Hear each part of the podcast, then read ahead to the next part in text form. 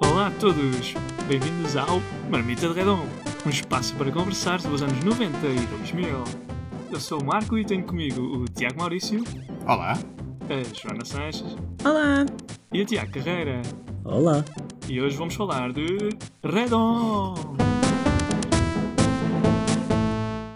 Recebemos várias mensagens durante esta semana com perguntas sobre o nome do podcast.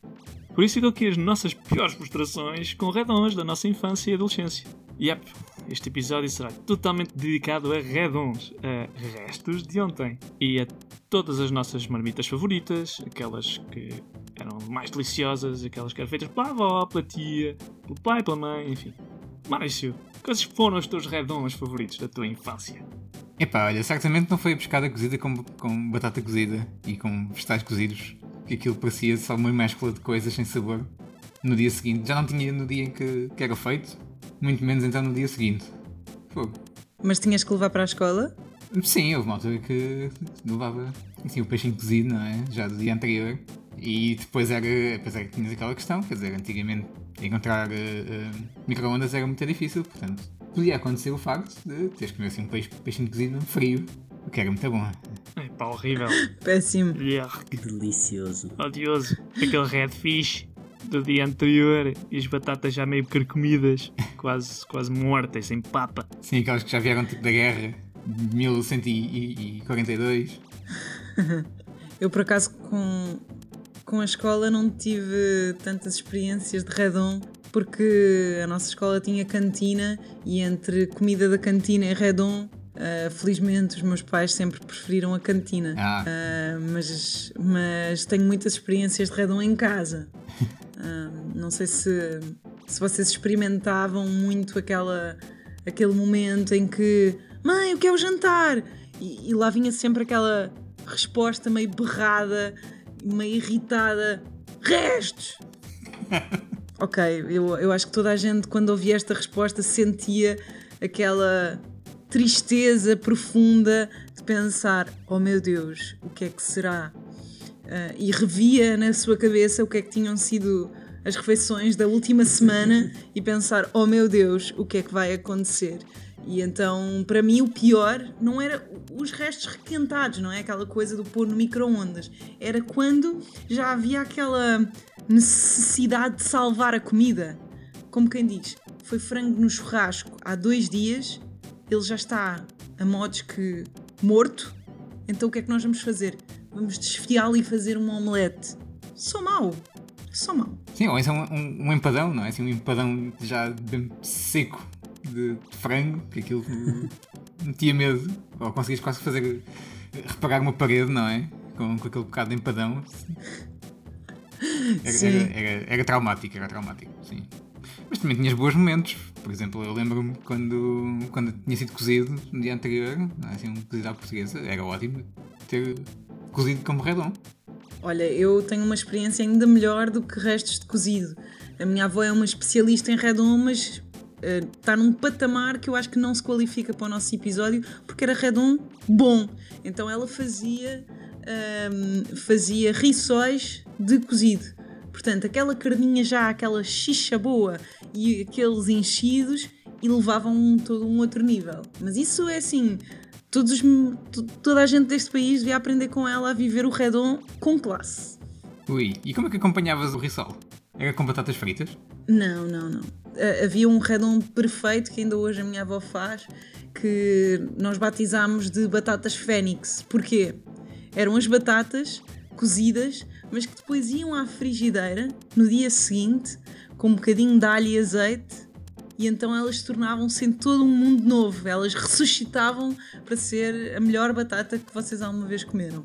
Olha, se abris uma banquinha de, de, de rissóis com, com batatas fênix, acho que tens muito sucesso. Chegam que sim. Olha que acho que sim, eu acho que devias registar essa marca, eh, abrir uma banquinha de batatas Fênix, ótimas para levar na marmita. E, e fica aqui já prometido que nos vais fazer um, um jantarzinho com batatas Fênix uh, para comemorarmos uh, este episódio, certamente. Estamos à espera disso, sim. Com certeza. Yeah! Sabem que, ao, ao, contrário de vocês, eu penso que não, não tive muitas experiências com Redon durante a minha infância, porque, tal como a Joana, na minha escola havia uma cantina e então uh, era sempre lá que eu tinha os meus almoços. E a minha mãe tinha uma, uma dádiva que ela consegue distribuir a comida por toda a gente de forma a nunca sobrarem restos, que é uma coisa que, que, que acho que fez falta na, na vossa vida. Uh, a minha mãe tem a dádiva que é: uh, Olha, tu queres repetir, não querias? em que de repente todo o tacho se esvaziou pelas pessoas que já estavam cheias e hum, raramente as pessoas conseguem gritar um não! Já tem mais comida no prato e então consegue sempre fazer esgotar toda a comida e nunca há restos. Espetacular, acho que isso é, é, é de facto muito épico, digamos assim. Nem nas festas? Pois, como é que é nas festas? Sobrava coisas. Se fosse para sobrar mesmo muito, sobrava sim. Mas a minha mãe tinha um olho especial, tirava ali a medida. Uh, estávamos mais ou menos a meio da refeição e ela começava a olhar para os pratos das pessoas. Hum, será que eu ainda consigo esvaziar este meio tacho de arroz pelos intervenientes deste almoço? Uh, e então, se ela achasse que conseguia, fazia ali uns movimentos qual ninja aproximava-se ao pé das pessoas enquanto elas estavam a olhar ligeiramente para o lado e quando olhavam de volta para o prato estava cheio outra vez. Mas as, as, vossas mães não eram especialistas em, no final das festas, fazer aquela distribuição pelos tupperwares que tinham em casa e as pessoas a dizerem sempre: Não, mas esse tupperware é teu, não importa. E então distribuíam todos os restos e as pessoas iam para casa de uma festa com mais restos ainda. Isto acontecia com vocês? Sim, sim. Muito. Eu chegava a ter eh, marmitas com, por exemplo, feijoada de marisco, misturada com umas entradinhas de caranguejo, maionese, com do mar.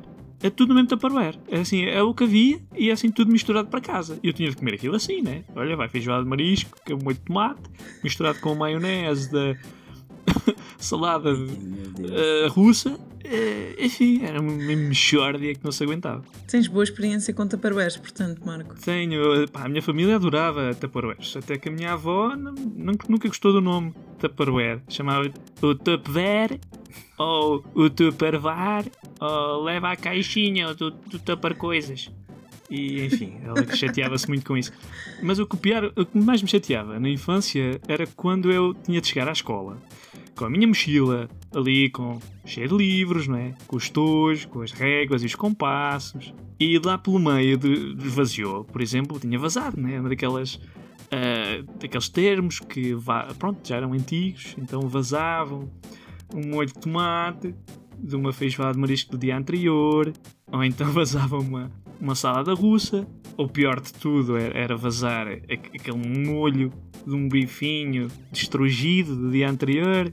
Então ficava com tudo, tudo me cheirava a fritos depois. Imagina, vocês iam chegar à aula de EVT e tinham tudo a cheirar a alho, porque o refogado de ontem tinha muito alho e a cebola espalhada pelo meio do transferidor e do compasso. É, é pá, foi, Não foi... tinhas melhores notas assim? Quer dizer... não, tinha, até porque os outros meninos abalavam da pé de mim, não é? Eu ficava sozinho, porque era o tipo que tinha a mala que cheirava mal, então ficava sozinho a fazer as coisas. Eu trabalhava mais.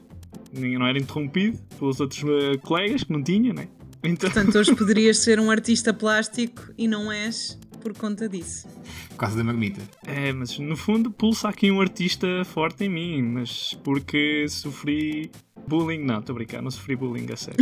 Isso foi. Dessa forma, não. foi só nas aulas da VT que eu tinha, enfim, instrumentos que ninguém queria experimentar. Tinha transferidores e compassos que ninguém podia porque cheiravam esquisito. A restos do dia anterior. Isso foi dos meus maiores traumas da minha infância. Então, e, e não te acontecia caíres e, e, e toda, toda, a tua marmita ficava assim uma coisa, tipo uma mescla de, de comida não identificável? Ah, ah, sim, claro, isso acontecia muito, era, sei lá, era um medo que corria muito. Uh, então, a fugir de uh, bolas ou correr atrás de bolas, enfim. Uh, então, muitas vezes eu levava a marmita e com fruta na mala, uma maçã, uma banana. E às vezes caía e ficava com uma papa enorme de fruta misturada com lulas no forno do dia anterior e douradinhos, todos oleosos e frios do dia anterior. Era horrível de comer aquilo. Ou seja, já ficava assim um bocado, um bocado esquisito também, não é? Uma mistura estranha de comida. Epá, era, era horrível. Era horrível. Eu odiava andar com a mochila cheia de comida, tinha horror de cair com a mochila e ficar com aquela uh, sopa de fruta empapada com. Enfim, ficar tudo sujo no interior da mochila. Era, era, era repugnante. Sabes que eu estimava imenso a, a minha mochila enquanto estava no, no, recreio ou qualquer coisa que a mochila parecia tipo uma bola de futebol. Um, e, e, apesar de não serem restos, aconteceram várias coisas à mochila, nomeadamente com pacotes de leite. Aqueles pacotes de leite da nossa altura, lembram-se que havia sempre na escola primária e eu costumava andar com um pacote de leite achocolatado na mala e tenho a certeza que várias das vezes se rebentou o pacote de leite e então ficou a mochila ensopada em leite achocolatado. Aquela coisa que se não limpares e se não, se não mandares limpar, a, se não mandares para a máquina, quase imediatamente fica aquele cheiro a leite podre, mesmo Sim. impregnado no tecido da mochila. Delicioso. Ainda por cima achocolatado, não é? Que é para dar aquele toque de mas sabes que eu acho que todo esse sofrimento que nós tivemos, a nossa geração teve, de cantinas deslavadas, uh, de ontem e tal, uh, pelo menos a mim faz com que eu seja aquelas velhinhas malucas que andam sempre com sacos de plástico. Então eu tudo o que eu tenho eu ponho dentro de sacos de plástico, porque eu tenho pavor a que me aconteça isso porque acho que estão tão recalcadas essas memórias de limpar leite numa mochila ou uh, ter que apanhar o arroz que caiu, que eu acho que hoje em dia tudo está dentro de um saco de plástico, no matter what. Ficaste uma especialista por causa do, do Redon, estou a ver. Eu, eu diria que o maior especialista em Redon é que o Sr. Tiago Carreira, porque ele ainda hoje uh, prepara restos de restos e, e, inclusivamente, ele tem o nome carinhoso de Papa Restos. Portanto, porque eu acho que ele é a única pessoa que não se importa de comer uh, aquilo que eu acho repugnante, que é, por exemplo, um peixe grelhado no dia seguinte. Acho que isso é sacrilégio. Sabes que toda a minha falta de experiência com Redon durante a minha infância fez com que isso não me esteja atravessado e não seja um trauma dentro de mim. Portanto, como eu sou uma pessoa que gosta muito de comer e eu sou uma pessoa, sou, sou bastante altruísta, então eu não me importo de me eh, sacrificar pelo bem dos outros, eu como os restos. E hoje em dia sou bastante criativo uh, com, com os restos, porque uh, eu sou, uh, digamos que, bastante preguiçoso, e então quanto menos eu tiver que cozinhar, melhor. Um, então eu consigo gerir todos os restos e, e consigo alimentar-me à conta disso. Uh, tanto que um, há, uns, há uns largos anos, e eu tenho a certeza que o Marco uh, vai, uh, vai relacionar-se com esta história, um, no tempo em que, em que vivemos na, na residência, uma residência de estudantes, em que os estudantes traziam das suas casas, das suas mães, os seus taparoeiros uh, para toda a semana, uh, taparoeiros esses que estavam na, na arca congeladora. Ora, acontece que estudantes de 19 anos uh, são tão responsáveis quanto. Uma criança. E... Nada. E então esses taparoeiros acabam por se perder, juntamente com muitas outras comidas, e então, resumindo, uh, no fim do semestre fazíamos uma coisa que era: vamos ver o que está na arca e que ninguém sabe o que é, e vamos juntar tudo num saco preto. Meus caros, eu deliciei-me durante largos dias, quiçá semanas, com restos de restos das outras pessoas, coisas que estavam perfeitamente boas, um, mas que eu consegui uh, alimentar-me à conta disso durante vários dias. Uh, cheguei inclusivamente a jogar ao jogo de hum, o que será este Tupperware com comida desconhecida? Vamos descongelar, aquecer e depois ver. E, e tive algumas experiências. Havia um, uma delas que era uma sopa de peixe que estava perfeitamente deliciosa. uma sopa de peixe com, quiçá, meses, não é? Quiçá meses que alguém trouxe de redon, não é? Sabe-se lá de onde, porque na residência de estudantes estavam lá pessoas do país inteiro. Então degustámos durante aqueles tempos comida de praticamente do país inteiro e eram coisas bem boas que a malta, pronto, faz redon se, se teve o, a dignidade de ir parar a um tupperware e mandarem ao filho, quiçá, uh, ou à própria pessoa que cozinhou e depois levou para a residência de estudantes, é porque era comida muito boa, muito boa. Por isso, por isso no fundo, eu não, eu não diria que o nosso nome tinha aquela dignidade de um Papa Restos, mas diria que a nossa categoria está mais no caminhãozinho do lixo. É mais a nossa designação. É o nome melhor para nós. Somos caminhõezinhos do lixo. Nós, enfim, apanhamos ali, é pá, boa comida ainda, mas no fundo aquilo era pré-lixo, né? Aquilo estava quase, quase defunto numa arca congeladora e nós acabámos por lhe dar é para dar-lhe um uso, não é? Porque na, uh, zero desperdício de comida.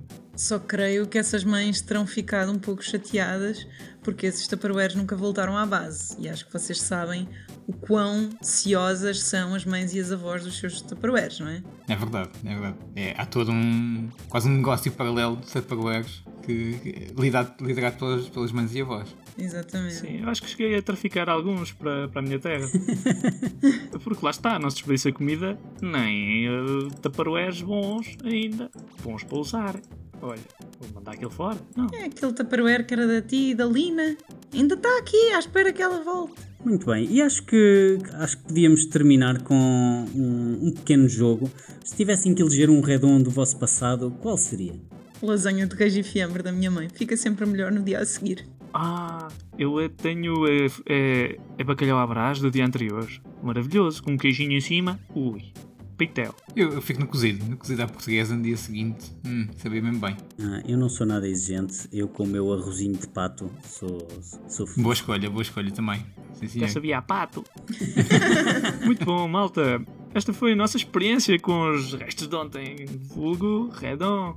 Se gostaram, por favor, partilhem as vossas experiências. Obrigado por ouvirem e não percam o próximo episódio, porque nós também não!